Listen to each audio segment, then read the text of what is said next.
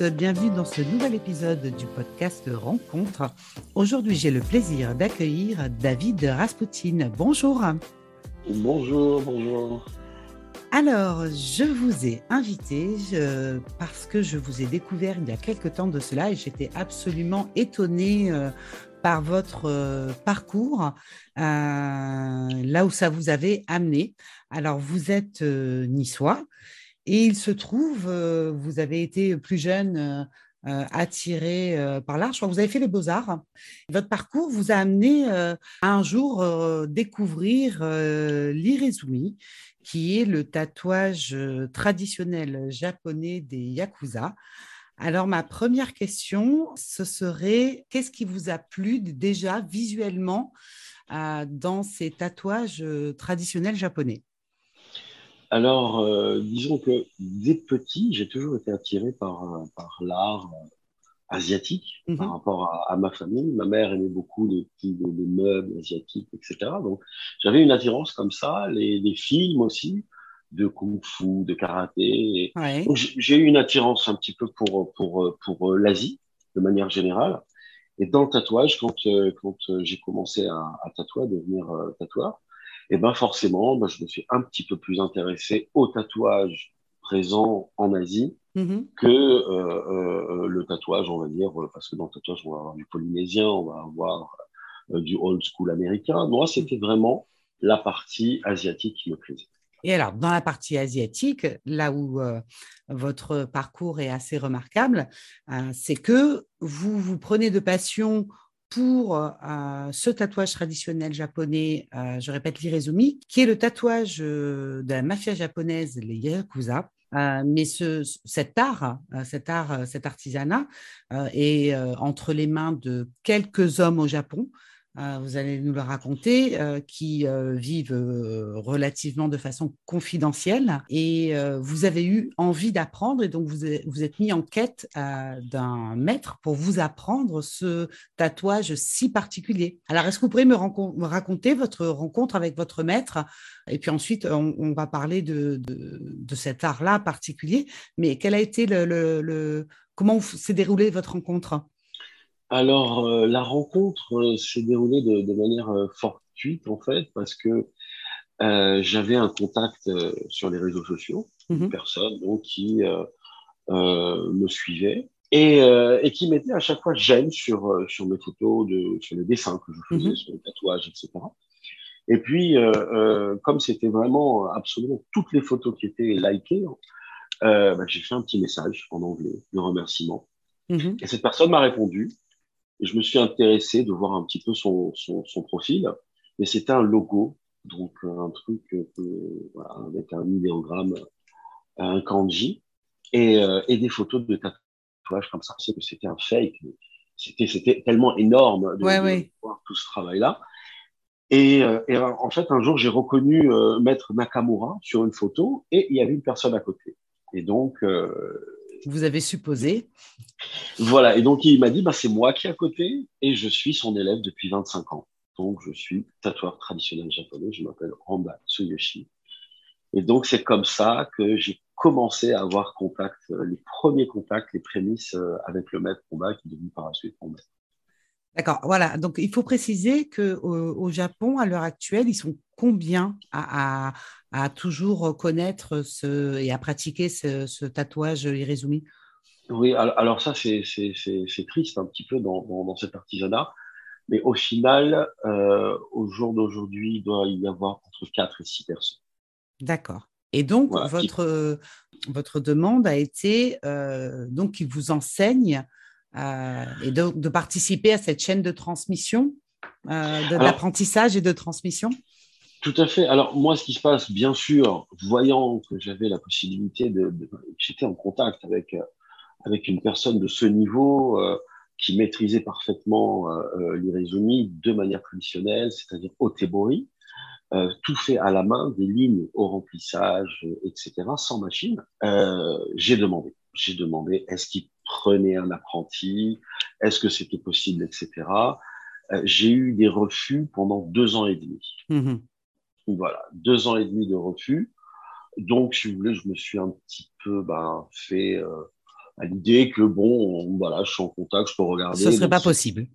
Voilà, ce serait pas possible, mais j'ai la possibilité de voir au moins des photos de, de choses traditionnelles, parce que c'est difficile aussi de trouver. On ne trouve pas vraiment euh, sur Internet. C'est toujours des interprétations occidentales, euh, des choses qui sont euh, euh avec des thèmes japonais, mais qui sont occidentalisés. Mm-hmm. Donc, on n'a pas vraiment du pur traditionnel ou du moins c'est compliqué euh, à le trouver, ou on ne sait pas comment s'appellent les tatoueurs, etc., puisque c'est un milieu aussi un peu spécifique. Et, euh, et donc voilà. Et puis c'est deux ans et demi après, le, le maître Honda euh, m'a dit Est-ce que tu veux, euh, tu sais que tu comprends un petit peu les enjeux de tout ça? Alors moi j'ai dit oui sans vraiment trop savoir. Il a dit Alors je vais parler à mon maître qui s'appelle le maître Nakamura et je dois demander son autorisation. Mm-hmm. Et si le maître Nakamura dira oui, alors ça sera un oui ou un non. Et par contre, ça sera définitif et on, mhm. ne reviendra pas dessus. Euh, et s'il dit oui, eh ben, j'aurai l'autorisation de te prendre comme élève, qui s'appelle Deshi au Japon. D'accord. Deshi, c'est devenir élève. Et donc, après une discussion euh, euh, avec le maître Nakamura, le maître Nakamura a accepté. Mhm. Et donc, euh, et donc euh, j'avais un mois pour me rendre au Japon et commencer mon apprentissage et devenir Deshi, élève du maître Honda et petit-fils de, de, de Nakamura. Alors, donc, vous avez euh, tatoué des Yakuza, participé au tatouage de Yakuza, cette mafia japonaise. Alors, avant de, de parler de ça, est-ce que vous pourriez nous raconter en quoi consiste l'irizumi Quels sont ses codes? Quelles sont ses règles? Alors, Donc, c'est un tatouage qui. alors, la première chose, c'est que c'est un tatouage qui est sur l'ensemble du corps qui est tatoué donc à la main sans machine avec un outil dont vous allez donner le nom parce que je ne m'en souviens plus, euh, un outil particulier. Je sais que l'encre est particulière, l'outil est particulier, euh, mais est-ce que vous pourriez nous parler aussi des symboles qui y figurent? Est-ce que c'est, est-ce qu'ils sont racontés des histoires euh, d'exploits? Est-ce que c'est spirituel? Est-ce que qu'est-ce que ça apporte à un yakuza d'être tatoué? Qu'est-ce qu'il y raconte son tatouage? Mhm. alors, le tatouage traditionnel japonais a vraiment été ancré dans, dans, dans, la société japonaise il y a 250 ans, 300 ans, à la période mm-hmm. Edo. Euh, et à un moment donné, donc pendant cette période Edo, l'empereur, euh, euh, l'empereur le, le, du Japon, avec l'ouverture, n'a pas voulu que les étrangers puissent voir euh, ce qu'il considérait comme un, un, art barbare. Donc il y a eu une interdiction, une interdiction et les années, les années passant, euh, euh, le tatouage traditionnel japonais est tombé un petit peu comme ça euh, dans l'underground. Et ce sont les yakuza qui, eux, fiers de leur culture, fiers de ce patrimoine, ont mhm. continué à se faire tatouer de cette manière-là. D'accord. Et donc, c'est rentré un petit peu dans l'état d'esprit des gens que le tatouage traditionnel japonais euh, fait partie intégrante des yakuza. De la culture des yakuza, alors qu'au départ, d'accord. Au départ, pas du tout pas du tout. Les artisans, les pompiers, euh, différents corps de métier se faisaient tatouer. Euh, les pompiers, par exemple, euh, avaient souvent des, des dragons, qui est un animal d'eau. Euh, mhm. on peut penser que c'est un animal de feu, mais c'est un animal d'eau qui, qui les protège. Voilà, et donc en fait, chaque personne peut se mettre par, par superstition, par croyance, se faisait tatouer des, des, des, des, voilà, des dragons, des phénix, euh, il peut y avoir des masques. Et après, on rentre dans tout ce qui est euh, euh, au Japon, les contes et les légendes, les fantômes, ah, les monstres. Voilà, donc il y a de la mythologie, il y a des contes et des légendes, souvent influencés par la Chine. il y a eu, il y a un livre qui s'appelle Au bord de l'eau, qui, qui, qui, est quand même très conséquent. Et donc, ça parle de d'histoire, de, de, de, bandits. Et donc, en fait, il y a des, des, des, thèmes de bagarre, de guerre, de bataille, etc., qui sont retrans retranscrits, qui sont mises, et puis après, on les tatoue. Donc, c'est mis sur une estampe, et après, c'est tatoué sur les personnes. Et puis, on peut partir après sur d'autres choses plus spirituelles, donc dans le bouddhisme, influencé par le bouddhisme, par le mm-hmm. shinto, le mm-hmm. zen. Et donc, on va avoir ben, des, des, une représentation, par exemple, de, de d'entité, euh, euh, de Dieu, euh, de divinité. Donc tout ça, un petit peu, c'est vraiment, ça représente, on va trouver dans le tatouage traditionnel japonais un petit peu de tout. Mm-hmm. Mais avec cette mythologie aussi, c'est assez chouette. Hein, je veux dire. Euh. Alors, euh, autre question qui me vient à l'esprit là en vous écoutant. Est-ce que chaque clan japonais a son, son tatouage particulier C'est-à-dire qu'on se distingue ou est-ce que chaque individu choisit lui-même ce qu'il a envie de se faire tatouer alors, euh, très très bonne question. Euh, au niveau des clans, donc puisque voilà, le tatouage traditionnel japonais a vraiment été comme ça euh, pris et, et, euh, adopté entièrement par les yakuza. Les yakuza, d'une manière générale, euh, aiment bien montrer un, une force, ça, ça, parce que le tatouage est très long et douloureux, donc forcément, quand on peut, quand on montre ces mhm. tatouages et qu'on a des corps complets, on peut quand même aussi voir une personne qui, qui, qui en, endure euh, hmm. la douleur, une personne endurante, etc. Après, pour les représentations, il y a, il y a différentes choses. On va trouver des clans où le boss hmm. du clan va décider euh, quel tatouage, voilà, pour tel, enfin, en fonction des personnes. Ah oui, d'accord. Si vous voulez, parce que, ouais, parce que la structure, en fait, Yakuza est comme, est une structure pyramidale. Et au sommet, vous avez l'Oyabun, donc, dans mmh. chaque clan, il y a un Oyabun, un chef, un boss, mmh. euh, qui est comme le papa. Et donc, tout ce qui est en dessous, ce sont ses enfants. Et donc, il va choisir une personne qui a un certain tempérament, on va dire, voilà, moi, j'aimerais que tu et ça sur toi. Euh, voilà, donc, euh, il y, a, y a ce, ce, ce schéma-là. Donc, en mmh. fait, les boss choisissent en fonction des différents membres qu'ils ont, euh, qu'est-ce qu'il va avoir comme tatouage ou, ou pas. Mhm. et d'autres clans où les boss disent aux membres, à eux de voir un petit peu en fonction de leur, de leur désir. Donc voilà, il n'y a pas d'obligation ou de, de, de, schéma bien, bien, défini. D'accord, d'accord, d'accord. Et donc vous êtes parti au Japon euh, vous êtes parti au Japon euh, plusieurs fois, je pense, hein, euh, il me semble. Et donc, vous êtes allé apprendre la gestuelle, les codes, et puis comment se déroule une séance de tatouage qui est donc extrêmement particulière, puisque là, on est effectivement pas dans le, le shop de, de tatouage lambda, etc., où c'est donc les yakuza qui viennent dans des lieux confidentiels se faire tatouer par votre maître et vous y avez été donc invité mmh pour, pour apprendre et donc tatouer vous aussi, participer. Alors racontez-nous un petit peu l'expérience qui est très particulière à vivre, hein, parce que donc pour remettre bien dans l'ambiance, L'histoire, c'est que donc au Japon, ces tatouages sont donc dorénavant très très mal vus euh, et que donc euh, votre maître tatoue de manière extrêmement confidentielle et euh, donc fait ça de manière cachée. Hein. Donc c'est une ambiance extrêmement particulière entre le fait que ce soit caché, entre les personnes, la personnalité des gens qui viennent se faire tatouer. Tout à fait. Alors le dans l'apprentissage, quand on mmh devient déchi au Japon, c'est c'est complètement différent euh, euh, par rapport à un apprentissage en Europe où on va dans un shop et puis on rentre à la maison. Là, un déchi devient membre et accepté euh, en tant que membre d'une famille. Mm-hmm. Et donc, quand on devient membre d'une famille, on a euh, une formation qui est, on va dire, éducative au départ euh, sur comment se comporter, mm-hmm. sur ce que l'on doit faire et donc les tâches ménagères. C'est-à-dire qu'on ne parle pas du tout de tatouage. On rentre en tant qu'élève voilà, on est déchi, on dort, on vit, on mange, on travaille dans l'appartement mm-hmm.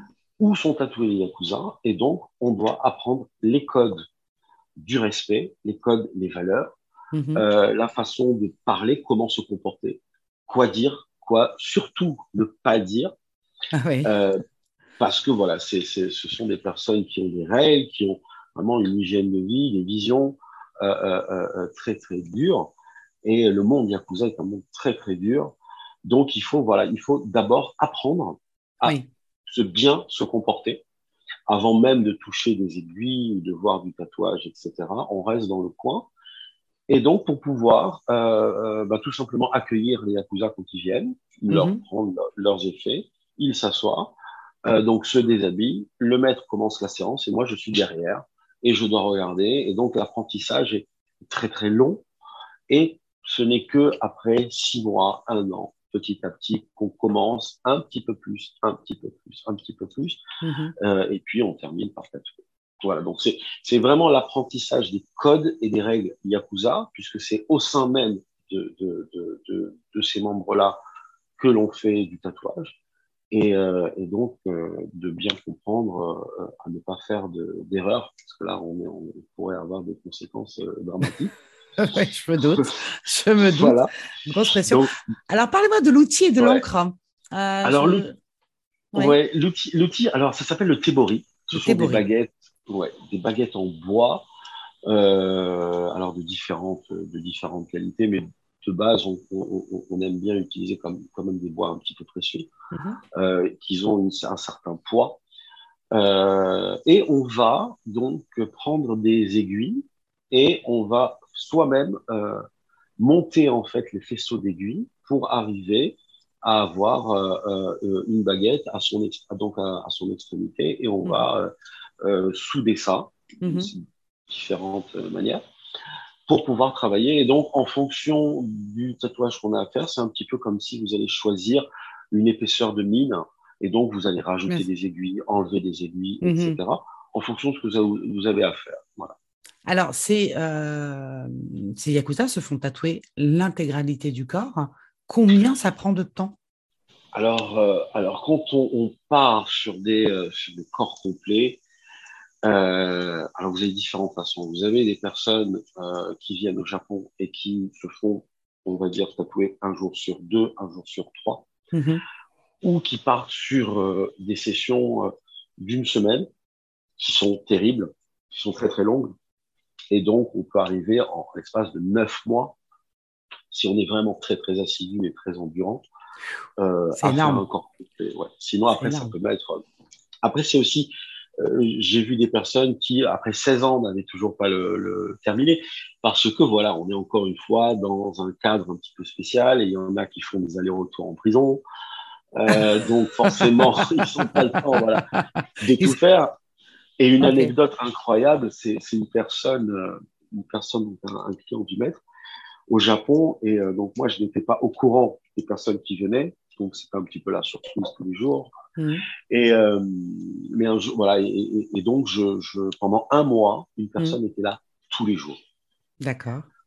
Euh, au bout d'une semaine, j'étais vraiment impressionné de le voir tenir comme ça. Endurer. Ouais, 4 heures, 5 heures.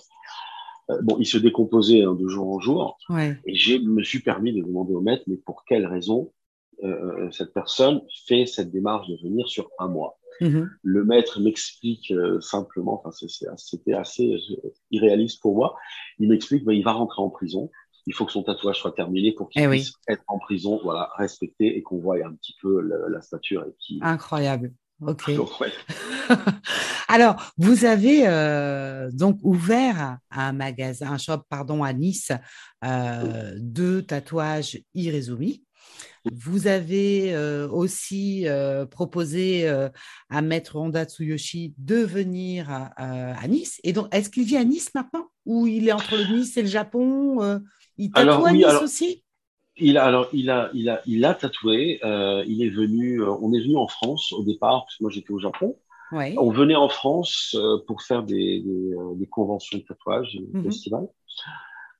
donc ça, c'était, c'était une à deux fois dans l'année. Mmh et puis par la suite, donc j'ai voulu ouvrir ce, ce, shop, cette petite, euh, cette petite euh, ouverture comme ça euh, du tatouage traditionnel japonais dans ma ville, mhm. puisque je suis, je suis né à Nice. Et, et le maître est venu, mais maintenant le maître donc a pris sa retraite. D'accord. Et est au Japon et a arrêté totalement de tatouer. Donc je reste son élève, il continue à m'enseigner, à me donner des conseils, etc mais il ne tatoue plus. Et voilà, donc je. Et donc vous êtes détenteur maintenant euh, de cette, euh, de ce savoir euh, mhm. si particulier. Et donc ma question c'était les gens qui viennent, donc les Niçois qui viennent se faire tatouer dans votre shop, qu'est-ce qu'ils viennent chercher? Est-ce que c'est des gens qui ont une sensibilité au Japon, une sensibilité au bouddhisme? Est-ce que comment ils découvrent cet art-là? Qu'est-ce que ça leur apporte? Qu'est-ce qu'ils y cherchent? Alors, bien entendu, bah, les personnes qui, viennent me voir veulent un tatouage traditionnel japonais. Avec le temps, avec Internet, la télévision, les reportages, les livres, les magazines, etc. Donc, ça a été mis en avant. C'était d'ailleurs, c'était moi le, but, c'était de montrer un art qui était en train de se perdre. Euh, un, un, artisanat qui, d'ici 10-15 ans, eh ben, ne sera plus véritablement comme ça euh, euh, en vie. Mhm. Donc, il fallait que je montre, et ces personnes-là, donc, tombant sur ça, se disent, voilà, ils ont pris conscience qu'il y a le tatouage moderne, fait à la machine, mhm. et le tatouage traditionnel japonais, avec des codes. Et donc, vous avez des personnes qui ne sont pas particulièrement férues ou qui connaissent très très bien la culture japonaise, mais qui ont une attirance et qui veulent faire cette démarche, quitte à avoir un tatouage, d'avoir un tatouage avec ses codes, avec ses valeurs, fait au tebori. Mhm. Euh, on, on, on, a d'aborder aussi les encres, comme euh, on, a dit tout à l'heure. Les encres sont faites euh, au Japon. Euh, la, la, la, fabrication dure six mois pour arriver à avoir un pain d'encre soumis, soumis, et qu'on va travailler en fait sur une pierre qui est une pierre en ardoise qui s'appelle un suzuri. On va y apposer de l'eau stérile, on va frotter doucement ce pain d'encre et on va donc se diluer et on doit arriver avoir une certaine densité, encore une fois, pour faire des, des, aplats de noir, pour faire des lignes, ou avoir euh, euh, des gris plus clairs. Mhm. En fonction de ça, on va travailler cette encre. Et au-delà de ça, ben, des représentations, des représentations avec des dessins qui ne sont pas modernes, mais qui sont euh, donc entre 200 et 250 ans, 300 ans, des mhm. représentations qui sont euh, euh, que ce soit religieux ou que ce soit des batailles, des, euh, des personnes qui sont attirées par le samouraï ou les légendes, etc. Mhm. Et puis ces personnes viennent et, euh, et, me demandent des conseils et en règle générale euh, me laissent quand même libre, libre cours. On part sur un thème mhm. qu'ils ont choisi et après moi je fais tout ce qu'il y a à faire derrière, ils me laissent libre, libre cours. D'accord. J'invite euh, les Niçois et les habitants des Alpes-Maritimes euh, à venir euh, vous voir dans votre shop. Ils peuvent venir aussi vous écouter très bientôt, le 25 septembre, pour une conférence. Vous, ne, vous m'en dites un petit peu plus sur cette conférence? Oui, tout à fait. Alors, j'ai été contacté par le Musée des Arts Asiatiques mhm. pour faire donc, donc faire une conférence et une cérémonie au niveau de l'encre. C'est-à-dire que les personnes, il va y avoir une première partie où je vais travailler l'encre, et donc les personnes vont pouvoir me voir en train de travailler l'encre euh, sur ce sous-lit. Et une fois que cette la cérémonie de l'encre euh, euh, est terminée, on passera à une conférence où je vais parler un petit peu des origines, justement parler de cette période Edo, mm-hmm.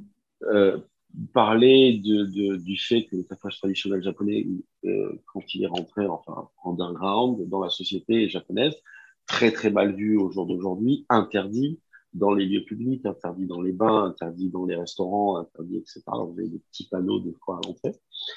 Et de parler après voilà des contes et des légendes et voilà donc on va on va faire une, une découverte puisque le, format restera une heure et demie quelque chose comme mhm. ça. Et puis d'essayer de voir aussi avec le public qu'il y ait un échange si les personnes veulent Bien sûr. Peut-être me poser des questions. Et, donc, au Musée des Arts Asiatiques euh, le 25 septembre. Et puis, vous avez une autre euh, actualité qui est en cours. Euh, mhm. vous avez fait une rencontre, Léa euh, Oriarasso de la Volta. Mhm. C'est un écrivain qui s'était penché sur les mafias italiennes et qui avait écrit un livre et qui s'est rapproché de vous afin de recueillir votre expérience pour cette fois donc écrire un livre sur la mafia japonaise. Tout à fait. Alors, avec Léa, on, s'est rencontrés par rapport à, un article au départ. Mmh et de l'article, elle, elle, est partie sur l'idée de faire un livre sur les Yakuza et sur ma vie mmh au Japon, au sein de, de, des Yakuza, dans dans mon apprentissage et un petit peu tout, euh, tout mon parcours là-bas. Et euh, voilà, donc c'est ce qu'on est en train de faire. Il va y avoir euh, des interviews du maître, il va y avoir. elle parle de, au niveau historique de la mhm. mafia japonaise. Mhm. Et puis, il y a mon parcours. D'accord. Eh ben, on suivra euh, pour la sortie du, livre. On essaiera de, faire un petit quelque chose euh, avec vous à nouveau. Un grand merci, David Rasputin, euh, d'être venu à Podcast Rencontre. J'aurai encore trois petites questions à vous poser. C'est les petites questions institutionnelles du podcast.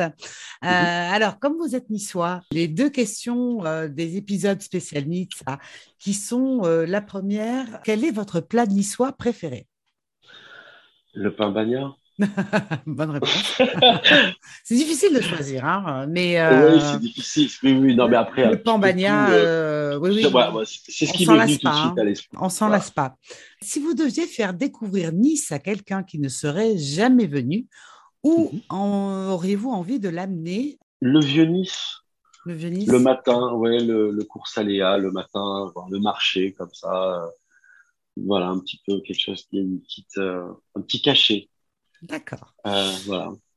Et la question que je pose à l'ensemble de mes invités sur euh, Podcast Rencontre, c'est si toutes les rencontres étaient possibles, du passé, du présent, un personnage réel ou fictif, avec qui euh, auriez-vous envie de passer un moment privilégié, un repas Eh bien, j'aurais envie de, vous dire mon père qui est décédé. et, oui, et de lui montrer, euh, parce qu'il n'était pas du tout fan de tatouage. puis voilà, et puis voilà, les, les, années passant, et puis euh, voilà ce que je suis arrivé à faire, mon parcours. Euh, voilà. voilà D'accord. Peut-être. C'est une jolie réponse. Encore un très très grand merci. Merci à tous ceux qui nous ont écoutés. N'oubliez pas de partager l'épisode. Et je mettrai bien entendu en lien dans l'épisode euh, un lien vers les coordonnées du magasin, vers le, lien vers la conférence euh, dès qu'il sera disponible. Et puis euh, peut-être un lien sur quelque, un portfolio éventuel que vous avez pour que les gens puissent découvrir peut-être quelques visuels euh, et se rendre compte de, de ce fabuleux euh, art euh, à préserver dont aujourd'hui vous êtes un maillon de transmission. Merci bien.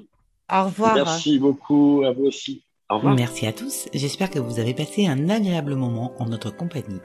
Pour ceux qui découvrent, je vous invite à être curieux, à explorer d'autres thématiques, à rencontrer mes autres invités au travers de leur épisode. Podcast Rencontre, c'est chaque jeudi un nouvel épisode.